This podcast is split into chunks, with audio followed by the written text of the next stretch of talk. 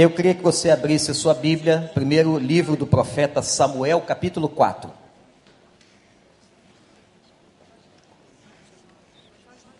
Primeiro livro do profeta Samuel, capítulo 4.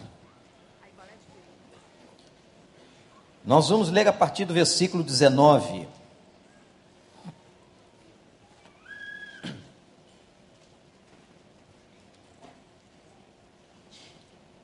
Sua nora, a mulher de Fineias, estava grávida e perto de dar à luz. Quando ouviu a notícia de que a arca de Deus havia sido tomada, seu sogro e seu marido estavam mortos. Entrou em trabalho de parto e deu à luz, mas não resistiu às dores de parto. E enquanto morria, as mulheres que a ajudavam disseram: Não se desespere, você teve um menino. Mas ela não respondeu nem deu atenção. Ela deu ao menino o nome de Icabô, ou Icabode, e disse: A glória se foi de Israel, porque a arca foi tomada por causa da morte do sogro e do marido. E ainda acrescentou: A glória se foi de Israel, pois a arca de Deus foi tomada. Que Deus nos abençoe, irmãos. Tragédia absoluta. Por quê?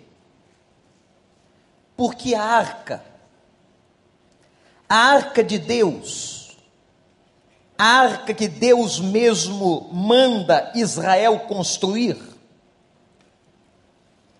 levava dentro dela as tábuas da lei. A arca no Velho Testamento era o símbolo da presença de Deus. Quando Israel olhava para a arca, tinha consciência clara de que Deus estava ali. Ora, meus irmãos e irmãs, a tragédia, quando os filisteus em guerra com Israel levam a arca. Talvez sabedores da importância daquele instrumento, sabendo que para Israel era vital a presença da arca entre eles, e haviam algumas normas para aquela arca existir e coexistir ali. Os filisteus então a roubam e a levam. O que que isto provocou?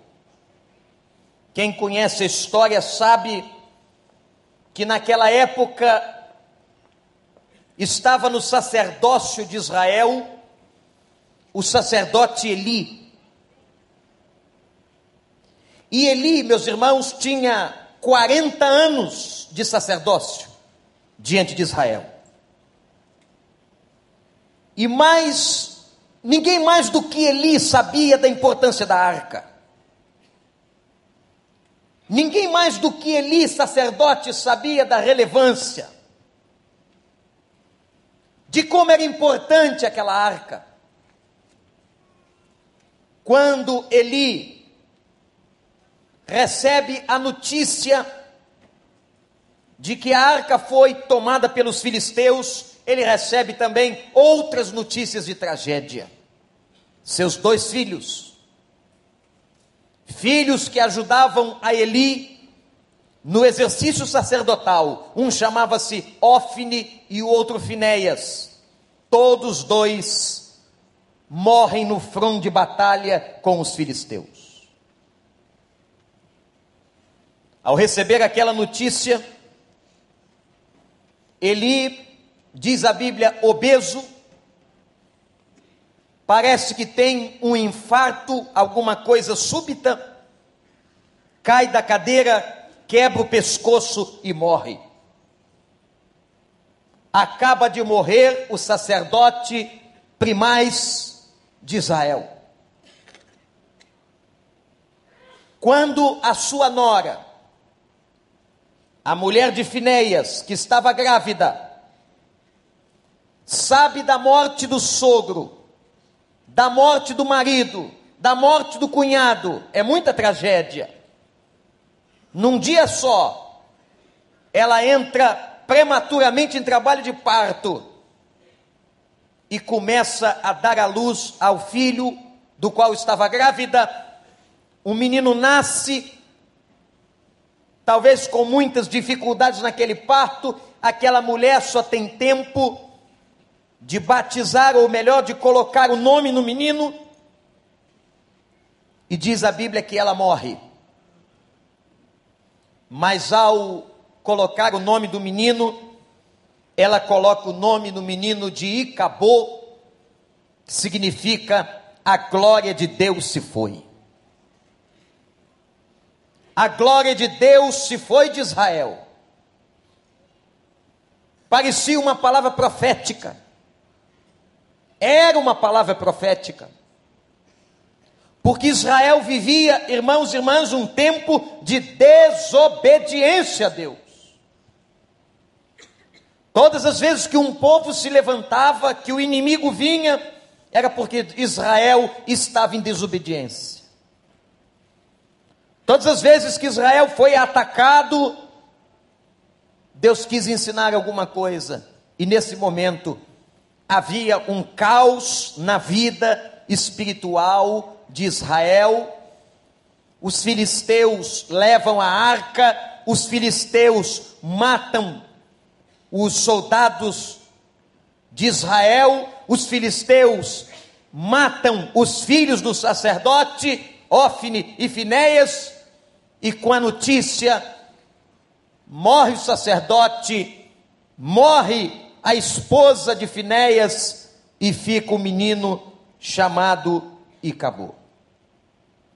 Tragédia. O cenário aqui é de tragédia. E pastor, no dia dos pais, leu uma tragédia dessa.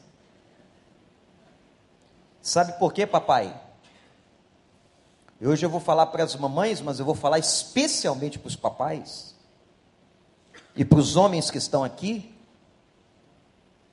porque esse texto nos ensina muito sobre a relação pai filho, sobre a relação família. E eu quero mostrar para vocês por que Israel chegou nesse ponto. Por que, que o sacerdote Eli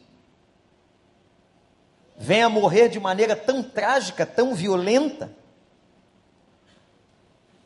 E eu quero apontar algumas razões. Primeira, anote, principalmente você, papai.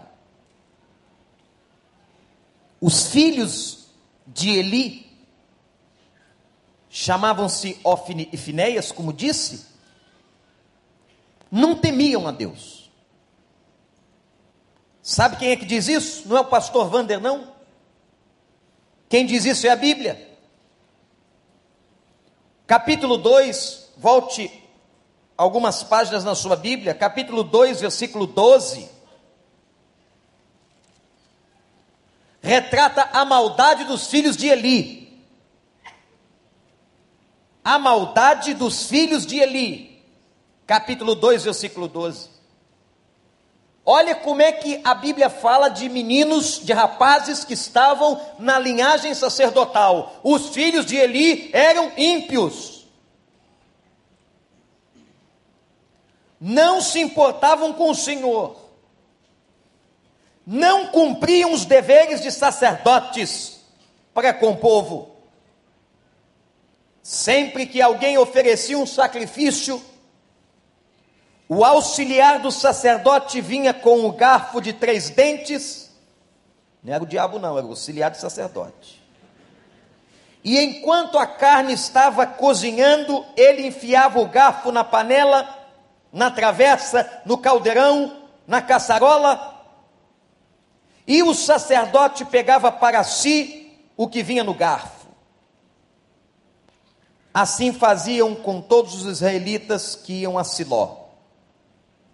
Mas antes de queimarem a gordura, vinha um auxiliar do sacerdote e dizia ao homem que estava oferecendo sacrifício: Dê um pedaço desta carne para o sacerdote. Ele não aceitará de você carne cozida, somente crua. E se o homem lhe dissesse: Deixe primeiro a gordura se queimar, e então pegue o que quiser, o auxiliar respondia: Não, entregue a carne agora. Sabe o que significa isso?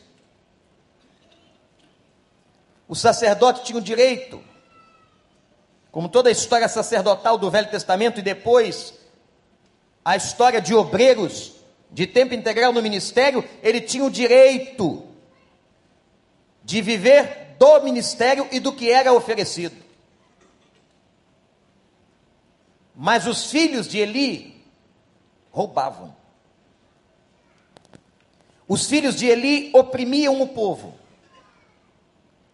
Os filhos de Eli chantageavam a entrega da oferta. Profanavam o templo. Diz a Bíblia ainda, irmãos, neste mesmo capítulo. Vejam o versículo 17, capítulo 2. O pecado desses jovens era grande à vista do Senhor pois eles estavam, eles estavam tratando com desprezo a oferta do Senhor. Samuel, contudo, ainda menino, ministrava perante o Senhor vestido de túnica de linho. Ainda bem idoso. Vejam agora, irmãos, o versículo 21. Ou melhor, o versículo 17, voltem a ele. O pecado desses jovens era muito grande. Se perderam ainda com as mulheres que iam ao templo. Diz uma versão da Bíblia que eles brincavam com a sexualidade das pessoas. Esse era o perfil dos filhos do sacerdote. Esse era o perfil de Ofne e Finéias, que exerciam com o pai o sacerdócio no templo. Vinham na igreja, mas longe de Deus. Tinham uma familiaridade com as coisas sagradas abusiva. A gente que está acostumado com a igreja, irmãos e irmãs, os nossos filhos,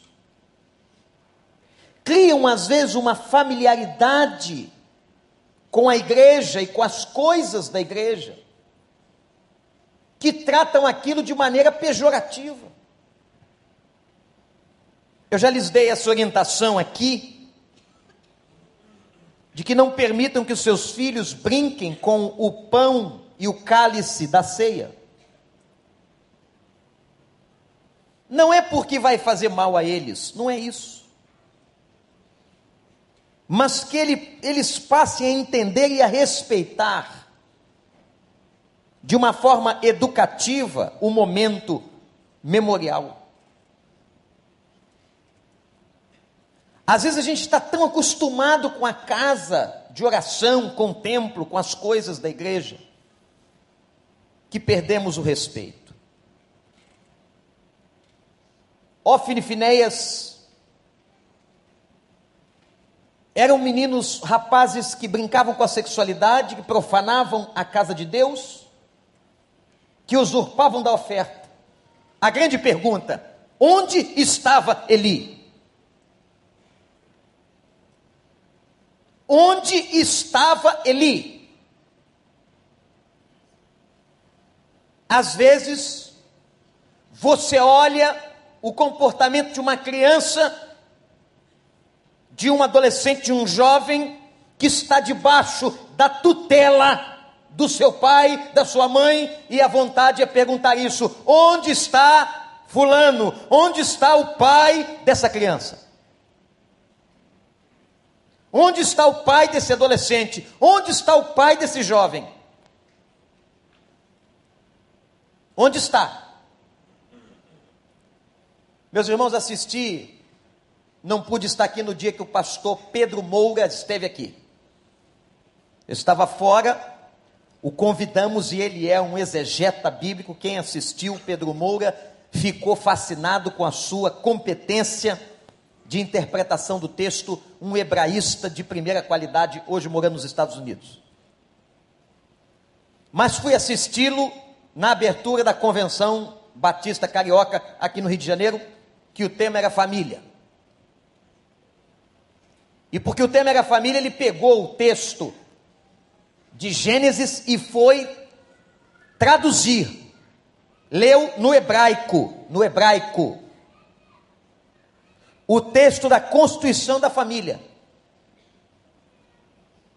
E ele declarou o seguinte: estou até querendo, pastor Paulo, trazê-lo para o nosso congresso de família.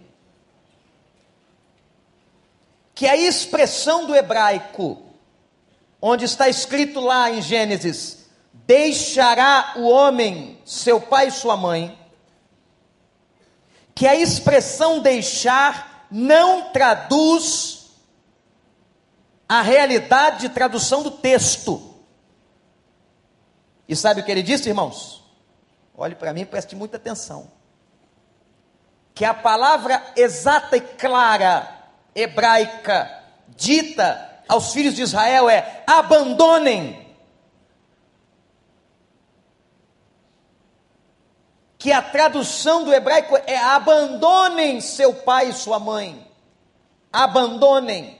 O sentido de abandono não é o sentido de que você não vai mais dar atenção, ou cuidar, ou falar, ou presentear, ou honrar. Não, porque honrar o pai e mãe a gente faz até morrer mas ele está falando de vínculos familiares.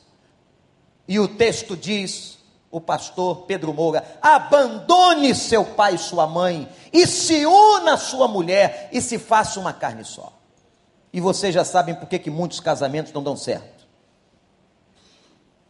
Porque há filhos que não abandonam ao casarem os seus pais, e há pais que não deixam os filhos se tornarem independentes no seu próprio casamento. Mas até chegar esse dia, até chegar ao dia da independência, desse dia aqui específico, em que o homem e uma mulher abandonam a sua família parental, até chegar lá, você pai, você mãe, é responsável pelo seu filho. Onde estava Eli? Onde estava Eli que não viu a situação desses meninos? Quem é que estava liderando essa casa? Onde estava a autoridade de Eli sobre os filhos, irmãos?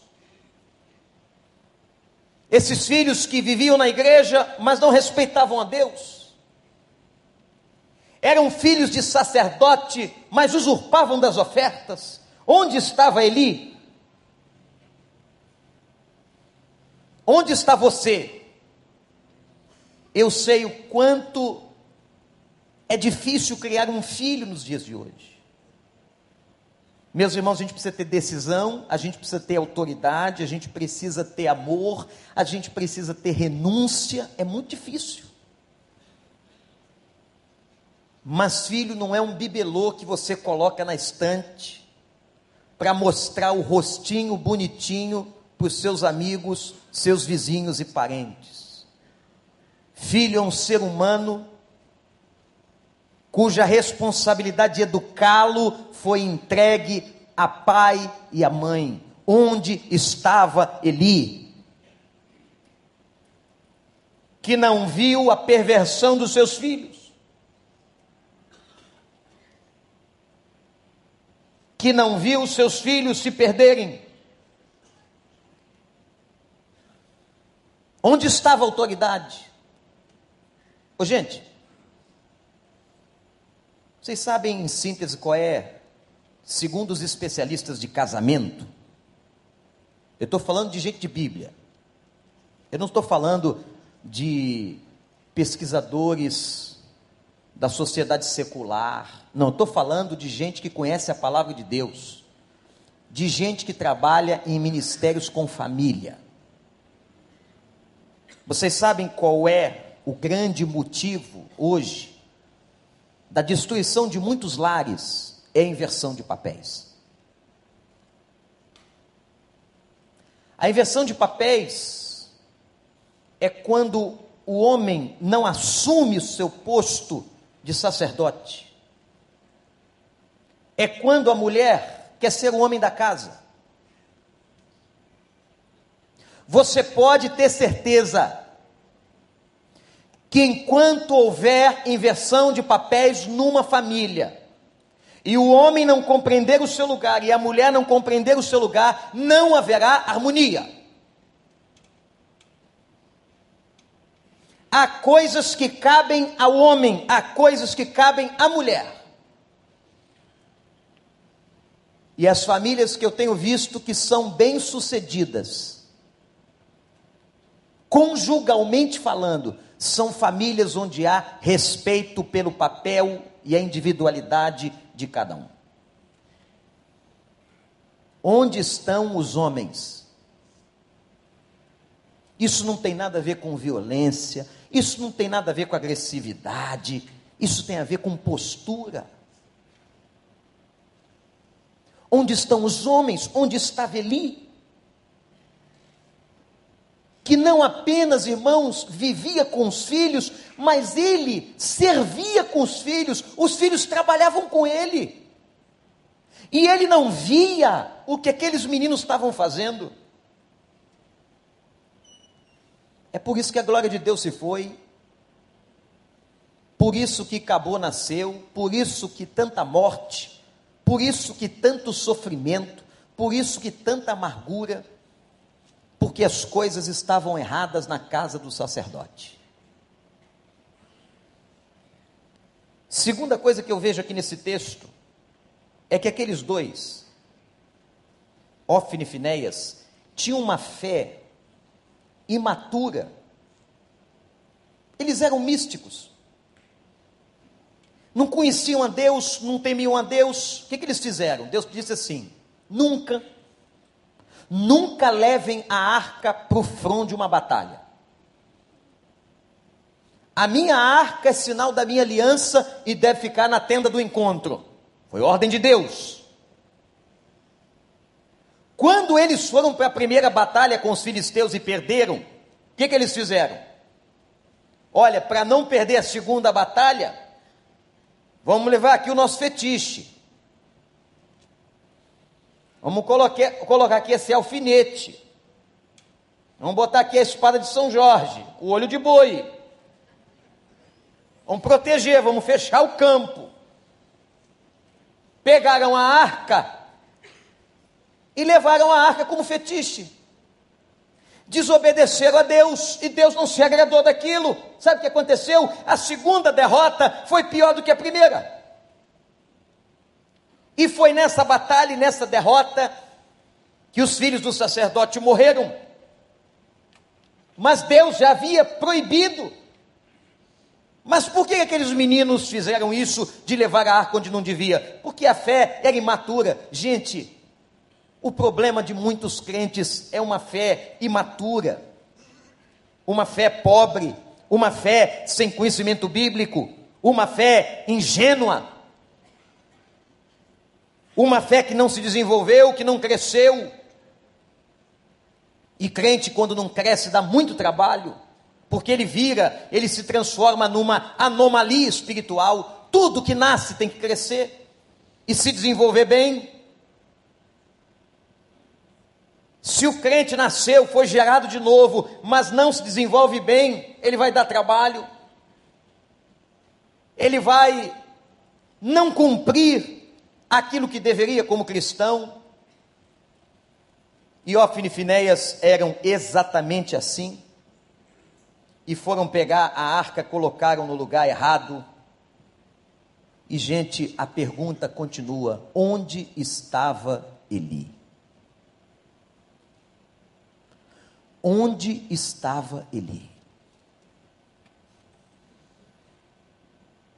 Que deixou como sacerdote a arca sair da tenda do encontro e ser levada pelos filhos. Ô, gente, Eli perdeu autoridade sobre esses filhos. Como é difícil nos dias de hoje. Mas eu quero desafiar você, pai, porque eu quero dizer uma coisa aqui. Nem tudo aquilo que os filhos fazem é culpa nossa. Porque eles crescem, têm livre-arbítrio e decidem desobedecer. E decidem tomar decisões erradas. Mas você, pai, você, mãe, nós temos que fazer a nossa parte diante de Deus andarmos de cabeça erguida, falarmos sempre a eles da palavra, não importa quantos anos eles tenham. E depois de terem abandonado o ninho, se casado com alguém, um dia, um momento voltarão à nossa casa e sempre que puderem falarem conosco, ouvirão a palavra e verão o testemunho. Um pai vai ter autoridade a partir do testemunho da sua vida. Do testemunho daquilo que ele faz, daquilo que ele fala. E eu digo aqui aos pais dos bebês: vocês são testemunhas. Se você vier à igreja, seu filho vem à igreja. Se você ler a Bíblia, seu filho vai querer ler a Bíblia. Eu tenho lá uma posição de orar de noite, problema meu. E no outro dia eu peguei o Gabriel fazendo a mesma coisa. Aquilo que a gente faz, eles vão olhar. Eles vão aprender. Um dia, não pensa que não, mas um dia eles vão lembrar. Eu me lembro de situações tem gente que se lembra até antes. Eu me lembro de situações dentro da casa dos meus pais, quando eu tinha sete anos. Eu me lembro de um episódio de acidente, aí já é um, episódio traumático, e eu tinha um pouco mais de quatro anos.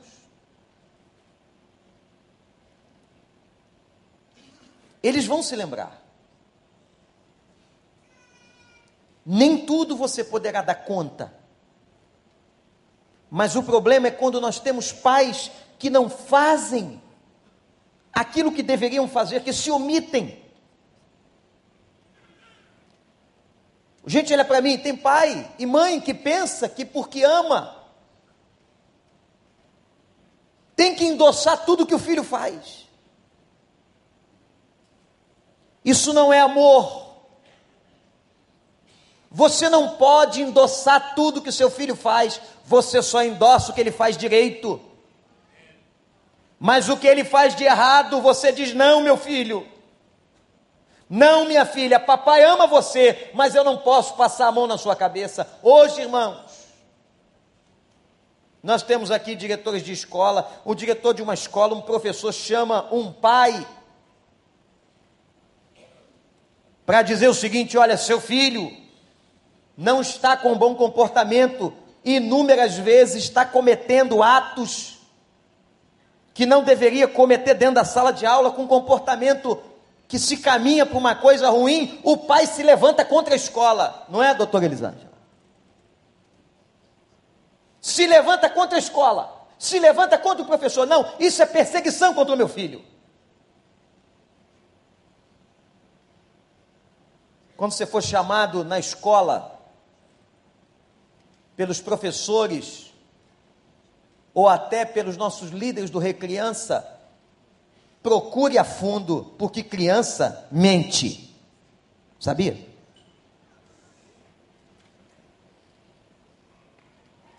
Criança, olhe para mim, é um pecador pequenininho. Você pega aquela coisa no colo, engraçadinha, aquele olhinho lindo, brilhando, aquela boquinha, nhom, nhom, nhom, vem com o vovô, com a vovó, com o papai, é um pecador, em miniatura. E observem que eles vão pecando à medida que crescem, do tamanho deles. Você já viu como é que criança também é egoísta? Como ela faz, esconde, como ela mente, é ciumenta. Vou contar um pecado meu de bebê. Agora, se vocês contarem por aí, está errado, é pecado também.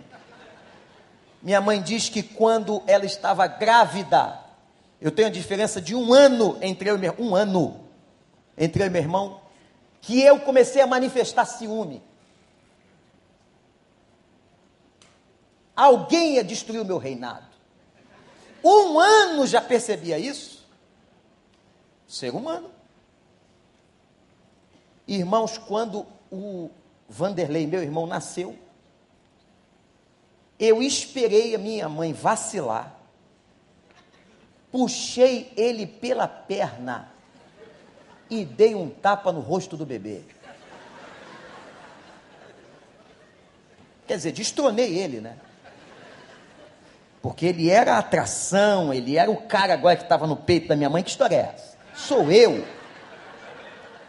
Quem mama isso sou eu.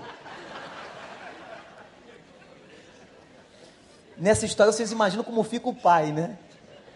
Dois meninos brigando pela mãe e o pai totalmente abandonado. Totalmente.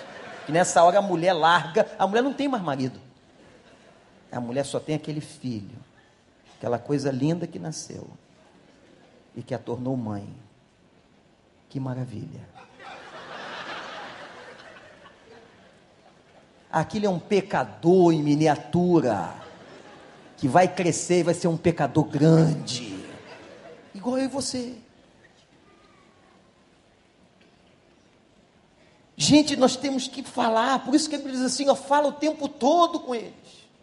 Bota no portal da casa, escreve na testa para que um dia se lembrem. Nunca, pai e mãe, nunca passe a mão nos erros dos seus filhos e nunca pense que seu filho está certo o tempo todo. Às vezes o meu chega contando uma história, claro que ele é sempre a vítima. Qual filho que não é a vítima? Chega contando a história, mas vamos lá, vamos contar, e a gente vai entrando na história. Quando você vai chegar lá e perguntar assim, o que, que você fez no episódio? Ah, papai, mas eu também, eu só botei o pé na frente dele e tal, ele caiu, bateu com o nariz no chão. Eu falei, ah, é.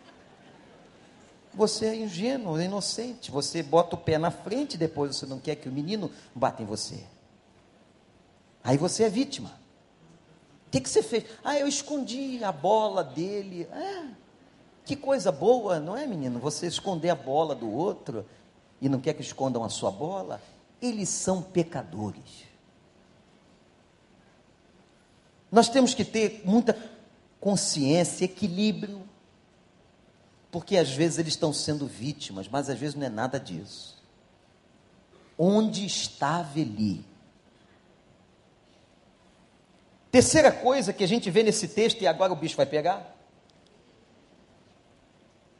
é que havia na casa de Eli, e por isso Deus se entristeceu, uma ausência de disciplina. Olhem o capítulo 3, versículo 13. Capítulo 3, versículo 13 diz assim: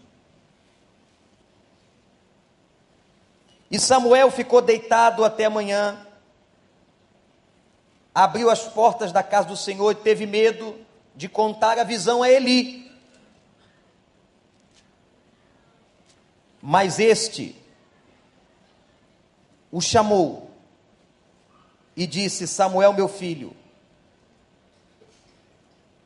Ele perguntou: O que o Senhor lhe disse? Não esconda de mim. Deus o castigue. O faça com severidade se você esconder de mim qualquer coisa que ele te falou. Então Samuel lhe contou tudo e nada escondeu. Então ele disse: Ele é o Senhor que faça o que parecer melhor. Enquanto Samuel crescia, o Senhor estava com ele e fazia com todas as suas palavras se cumprissem. Sabem qual foi a notícia? A notícia foi do, cap... do versículo 13. Julgaria a família para sempre por causa do pecado dos seus filhos? Está aí na sua Bíblia. Do qual ele tinha consciência.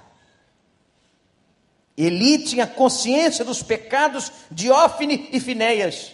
Seus filhos se fizeram desprezíveis. E Eli não os puniu. Por isso jurei a família de Eli: jamais se fará propiciação pela culpa da família de Eli, mediante o sacrifício ou oferta. Samuel ficou deitado até de manhã, e foi aí que ele foi chamar Eli, e não sabia como dizer. Agora olhem para o versículo 13, pais, gravem nas suas Bíblias com uma caneta, marca texto, o que diz aqui. Julgaria sua família para sempre por causa do pecado dos seus filhos, do qual Eli tinha consciência. Mas ele desprezava os pecados dos filhos. Verso 14: Jurei a família de Eli, jamais haverá perdão.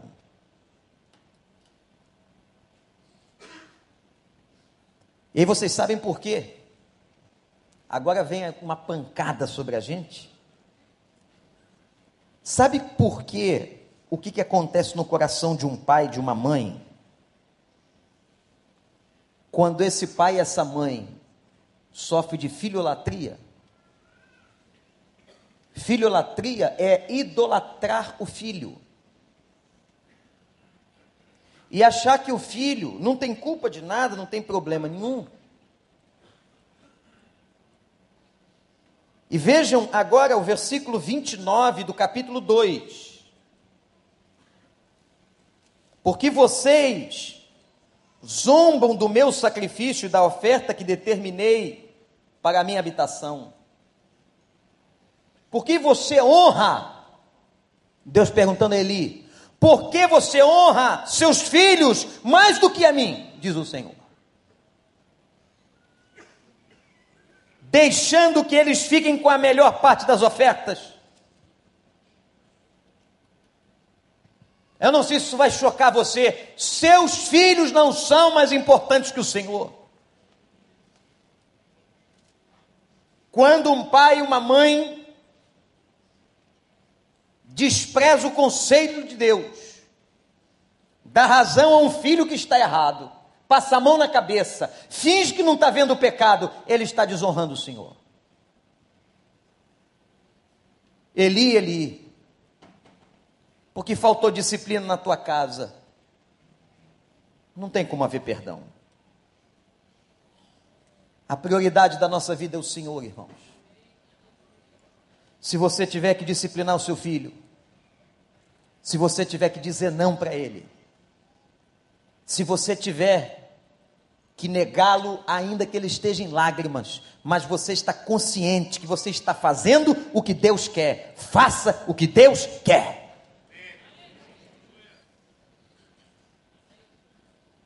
Não se embriague com as delícias da maternidade ou da paternidade. Vovôs, não se embriaguem. mas se verem seus netos desobedecendo ao Senhor, repreenda-os no Senhor. Ah, Eli, por que que você não viu que teus filhos profanavam o templo? Irmãos, eu me lembro de muitos episódios, me lembro de muitos, de disciplina lá em casa. Eu sou do tempo que não havia projeto no Congresso da lei da palmadinha. Então os irmãos já podem concluir que eu levei várias. E não foi só coisa, porque palmadinha é um termo bonito, né? Palmadinha. Na nossa época era surra.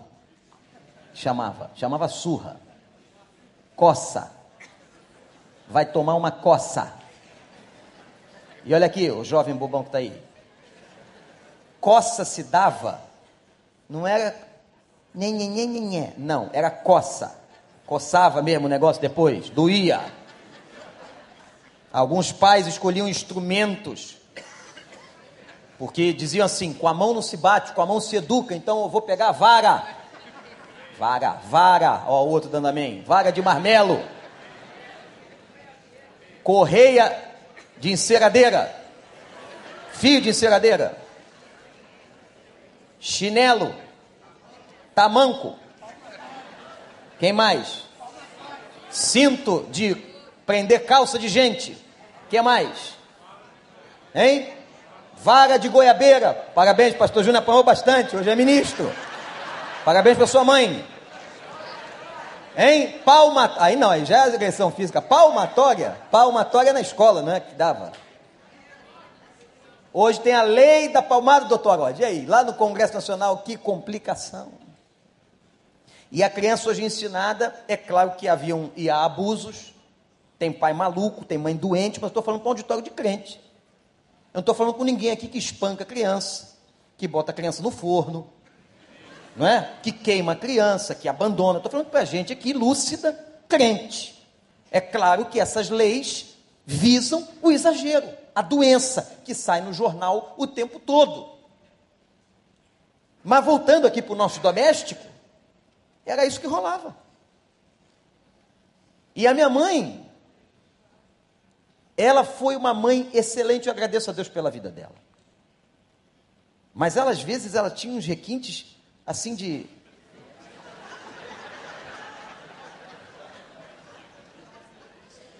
Que ela dizia assim, ó. Era eu e meu irmão, nós éramos dois meninos muito quietos. Ela estava num, tava ônibus, aprontando num ônibus, num coletivo qualquer. E ela dizia tal, só que ela, ela, não, ela não estressava na frente de ninguém. Em casa, ela falou baixinho, em casa. Quem olhava achava que ela estava dizendo eu te amo. Em casa, vocês vão apanhar. Gente, você imagina o trajeto, como é que era? Porque ia rolar mesmo, ia acontecer. Era a profecia certa de se cumprir. Não precisava ser pentecostal. Aquela cumpria. E ela, às vezes, de maior tranquilidade, ela primeiro fazia o almoço, dava o almoço.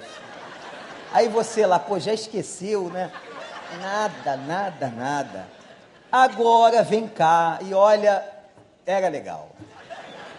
Era legal, o negócio rolava e se respondesse tinha mais. Era, tinha uma série de, de tratados, de leis próprias na casa da dona Ruth.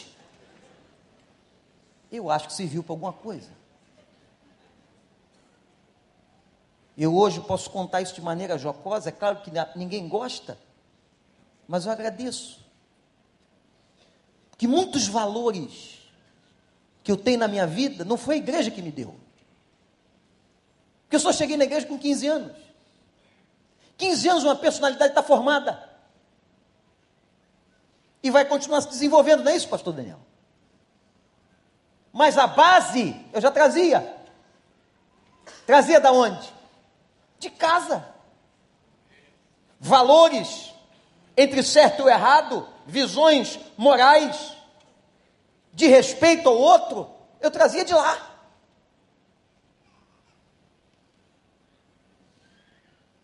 Papai era um, um carpinteiro de mão cheia. Eu estou falando do meu, não é José não. Meu pai. E ele não trabalhava nisso, mas fazia por hobby. Ele fazia várias coisas com madeira. Ele chegou a construir pianos para a antiga mesbla.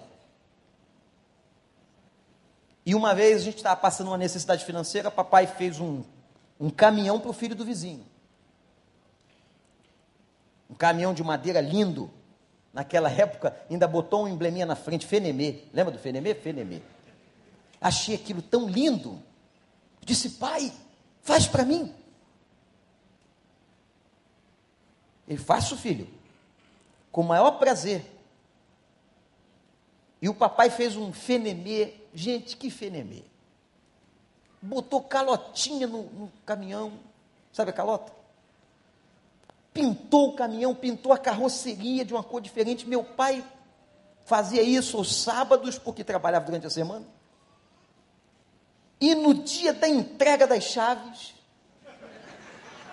eu aprontei. Dizem que eu aprontei, eu não me, não me lembro, não me recordo.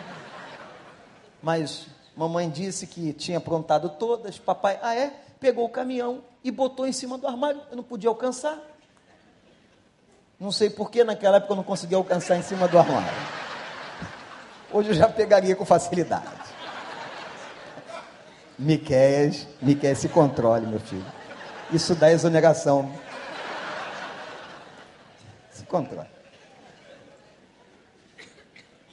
E eu passava pelo corredor, pelo quarto, porque só tinha um quarto lá em casa, e tinha um caminhão. E eu brilhava quando eu olhava aquele caminhão. Sabe o que meu pai falou para mim várias vezes? O caminhão é seu. Só que você só vai poder tomar posse do caminhão o dia que você obedecer o que a sua mãe está dizendo. Gente, nunca mais esqueci essa história e essa história tem muito sentido para mim até hoje. Quantos presentes Deus quer nos dar? Quantos caminhões, entre aspas, estão em cima do armário ou diante da bandeja da graça de Deus e nós não pegamos esses presentes porque nós somos desobedientes? Nós desagradamos a Deus. Ah, mas o dia que eu resolvi obedecer e ficar, e tive que ficar pelo menos uma semana obedecendo, obedecendo, obedecendo. Quando eu recebi a chave do caminhão, foi muito legal. Como a gente se regozija com os presentes. Eu imagino essa relação, que tem muito da relação do menino, da menina com o pai e a imagem de Deus. No Novo Testamento, Deus é chamado de papaizinho. O próprio Jesus usou a expressão aba na oração do Pai Nosso, papai, papai querido. Como a imagem de Deus acaba sendo projetada na imagem do Pai terreno. Geralmente, pessoas que têm problemas com o seu pai na terra que trazem recalques e mágoas e situações difíceis não resolvidas com aquele que assumiu o papel de pai e o lugar de pai, terão problemas com a figura de Deus.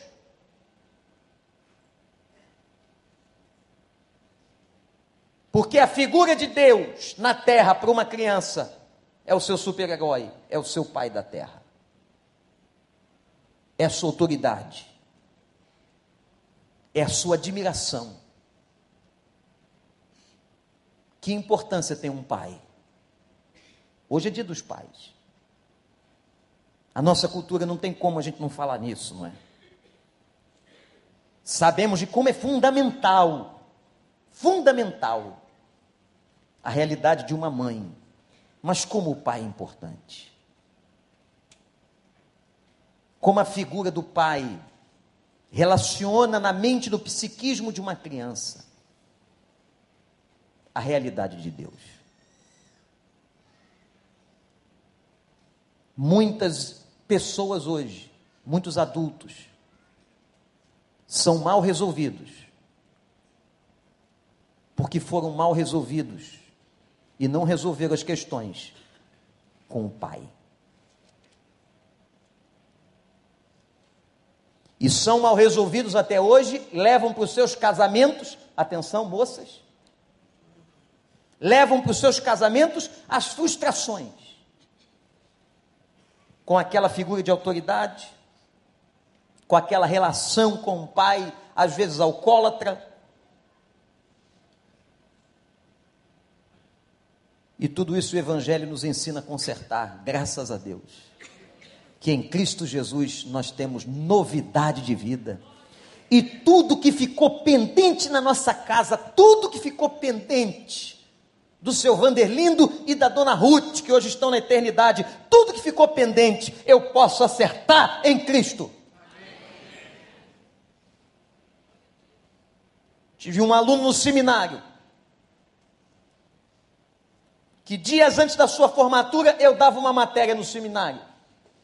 Uma das matérias que dei chamava-se Cultura Cristã Contemporânea.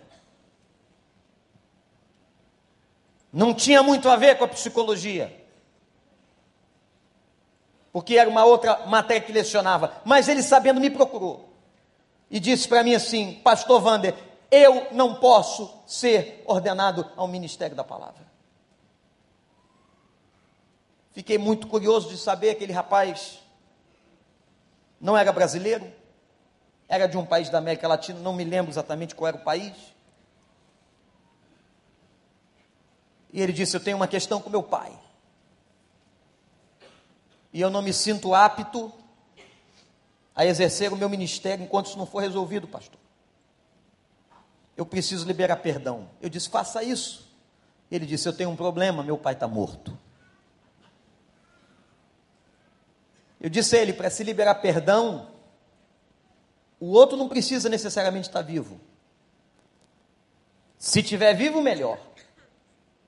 Mas você precisa liberar perdão, ainda que seu pai esteja morto.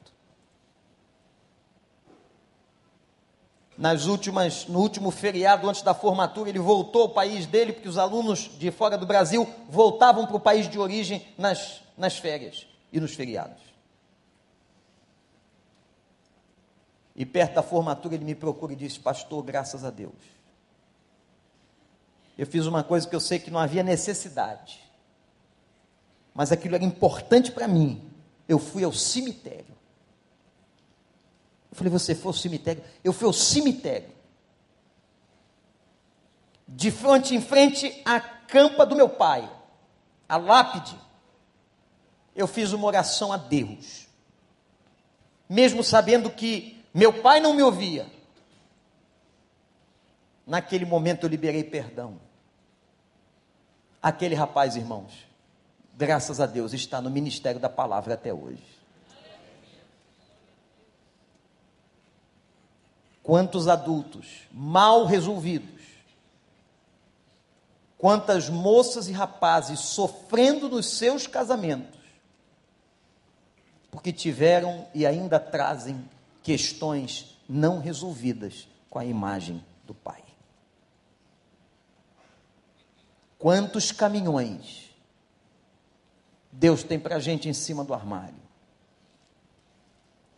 E por desobediência, a gente não pega. Eu quero concluir, dizendo que a tragédia foi tão grande na casa de Eli, que Eli viu 34 mil soldados de Israel morrerem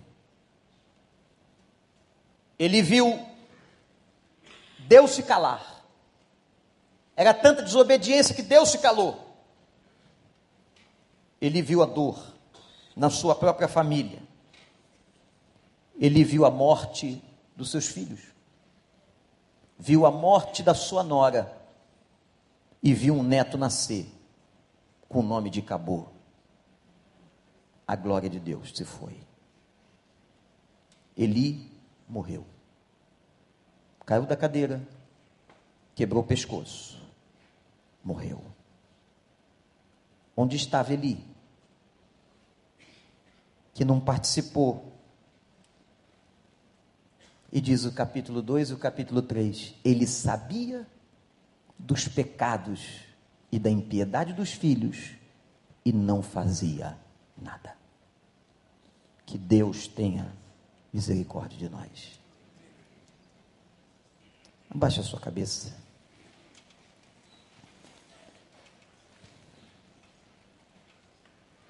Eu não sei quantos anos tem o seu filho, se você o tem, mas eu queria agora orar com cada pai.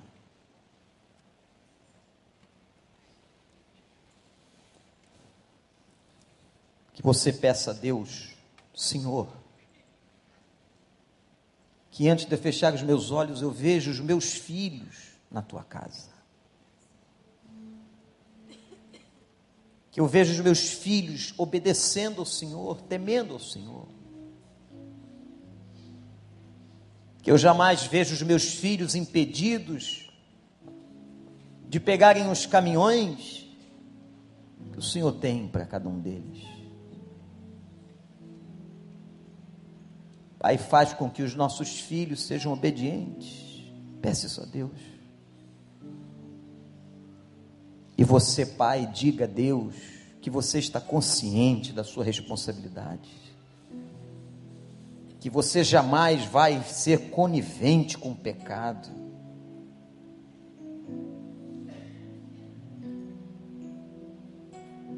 Quando nós vamos cantar uma canção, se você pai quer entregar a Deus a sua competência paterna, se você quer pedir ajuda de Deus para você ser um pai melhor, não importa se seu filho tem três, tem cinco, tem trinta, tem cinquenta, até ele morrer ou você morrer, você será pai. E ele deverá te honrar. Honra teu pai e tua mãe todos os dias. os pais que desejarem, eu queria orar com os pais. Você, pai, vem aqui à frente.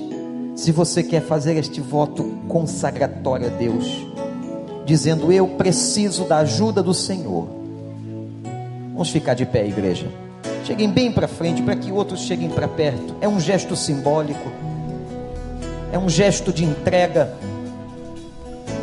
A gente não sabe tudo sobre paternidade. A gente precisa aprender. Eu vou pedir que um pai, pastor Josemar, venha aqui orar. Eu vou pedir às mães e os irmãos que ainda não são pais, que estendam suas mãos para cá. Você que é crente, aquele pai que puder se ajoelhar comigo, se ajoelhe. Se você não puder, não se ajoelhe. É muito importante para nós homens quebrarmos a cerviz é muito importante para nós homens aprendermos a estar de joelhos. Que nós temos a tendência a altivez, a acharmos que nós sabemos tudo, que temos todo o poder, por sermos o cabeça da família, mas nós não somos nada sem a ajuda do Senhor. Pastor, olhe por nós.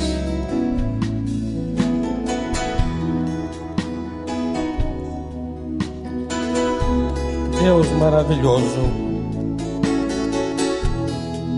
Quão emocionados estamos nesta manhã, Senhor, porque sentimos o teu falar, a tua voz. Tua voz falou de forma clara para cada um de nós. Obrigado, Senhor, por esse ensino divino, por esta palavra boa que recebemos em nosso coração.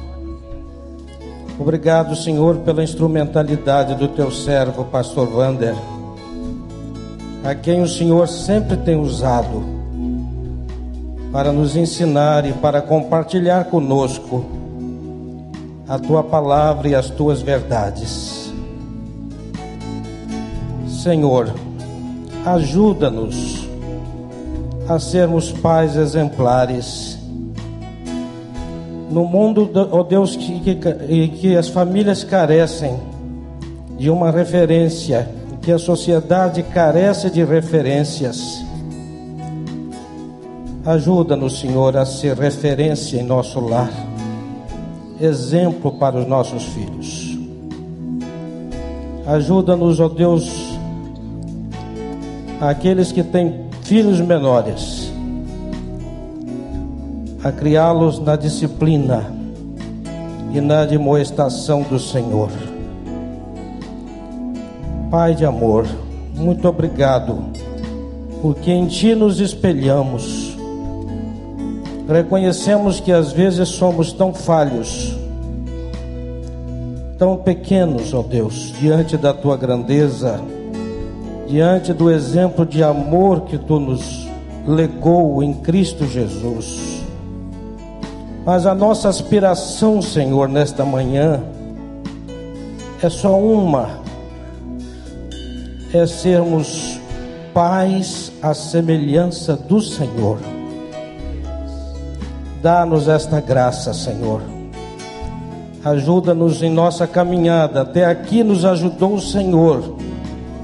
Mas nós carecemos, como disse o nosso pastor, Que tu continues nos assistindo com a tua bondade e com teu amor, até o dia quando fecharmos os nossos olhos e não mais aqui estivermos, mas que possamos de ti receber o bem-estar, servo bom e fiel. Você foi fiel na condução do seu lar, na condução dos seus filhos. Obrigado por esses pais que estão aqui, ó Deus, prostrados diante do Senhor. Eu invoco, Senhor Jesus, a tua graça sobre eles nesta manhã. Ajuda-os, ó Deus.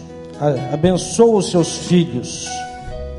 Abençoa a nossa vida que possamos consagrá-la sempre no teu altar e para a honra e glória do teu santo nome. É o que te pedimos e agradecemos. Em o nome de Jesus. Muito obrigado, Senhor. Em nome de Jesus. Amém.